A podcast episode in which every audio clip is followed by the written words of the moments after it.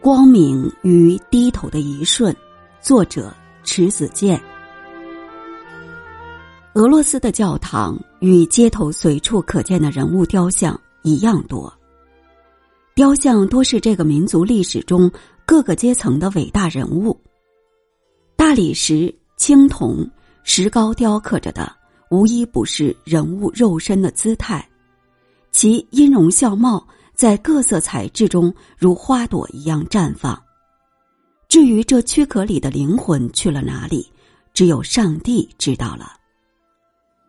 莫斯科与圣彼得堡那几座著名的东正教堂，并没有给我留下太美好的印象，因为他们太富丽堂皇了。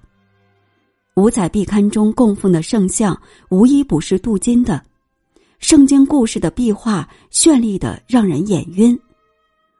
支撑教堂的柱子也是描金勾银，充满奢华之气。宗教是朴素的，我总觉得。教堂的氛围与宗教精神有点相悖。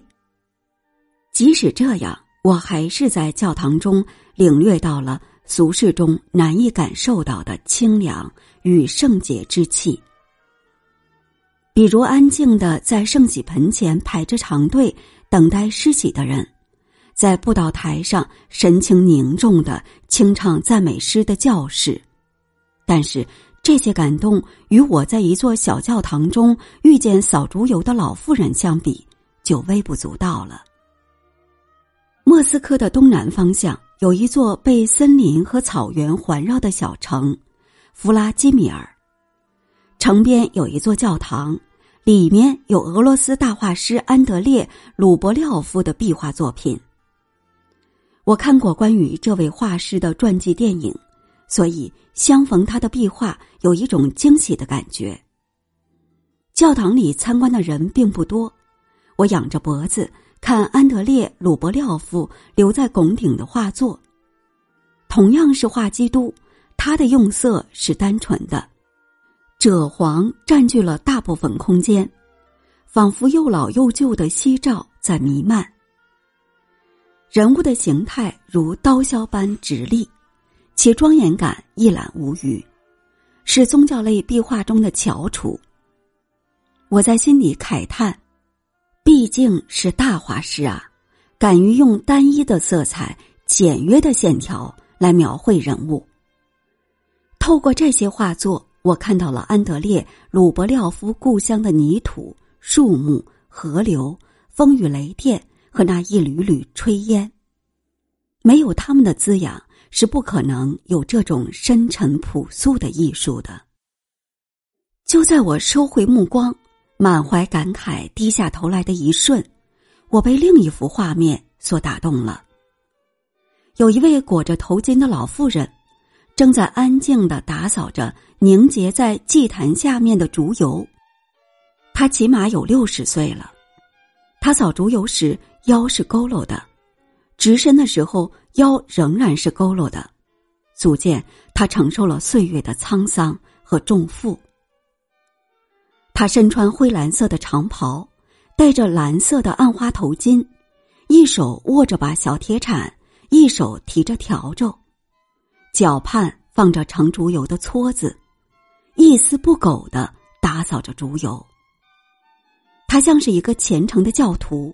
面色白皙，眼窝深陷，脸颊有两道深深的半月形皱纹，微微抿着嘴，表情沉静。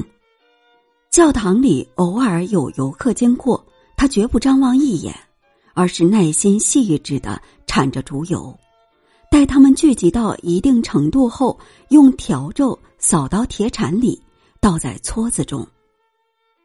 他做这活的时候。是那么虔诚，手中的工具没有发出一声刺耳的响声。他大概是怕惊扰了上帝吧。虽然说几个世纪以来，上帝不断听到刀割相击的声音，听到枪炮声中贫民的哀嚎。我悄悄的站在老妇人的侧面，看着祭坛，看着祭坛下的他。以他的年龄。还在教堂里做着清扫的事物，其家境大约是贫寒的。上帝只有一个，朝拜者却有无数，所以祭坛上蜡炬无数。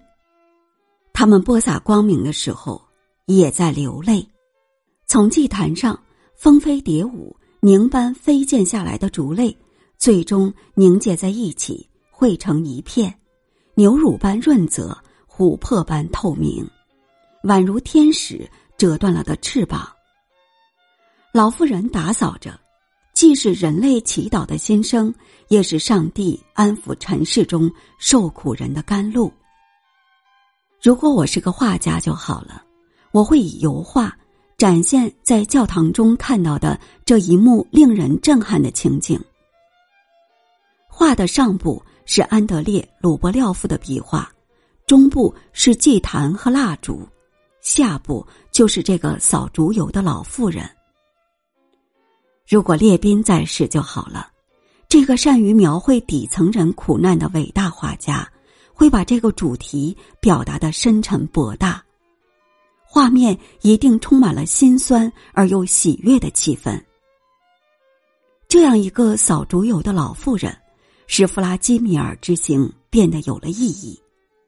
他的形象不被世人知晓，也永远不会像莫斯科街头。伫立的那些名人雕像一样被人纪念着、拜谒着，但他的形象却深深的镌刻在了我心中。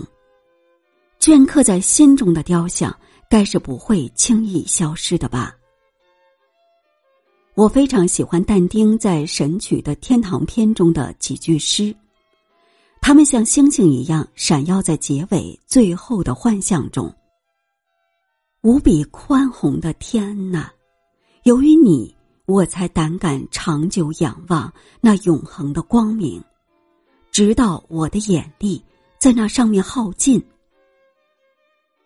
那个扫竹油的老妇人也许看到了这永恒的光明，所以她的劳作是安然的，而我从她身上看到了另一种永恒的光明。光明的获得。不是在仰望的时刻，而是于低头的一瞬。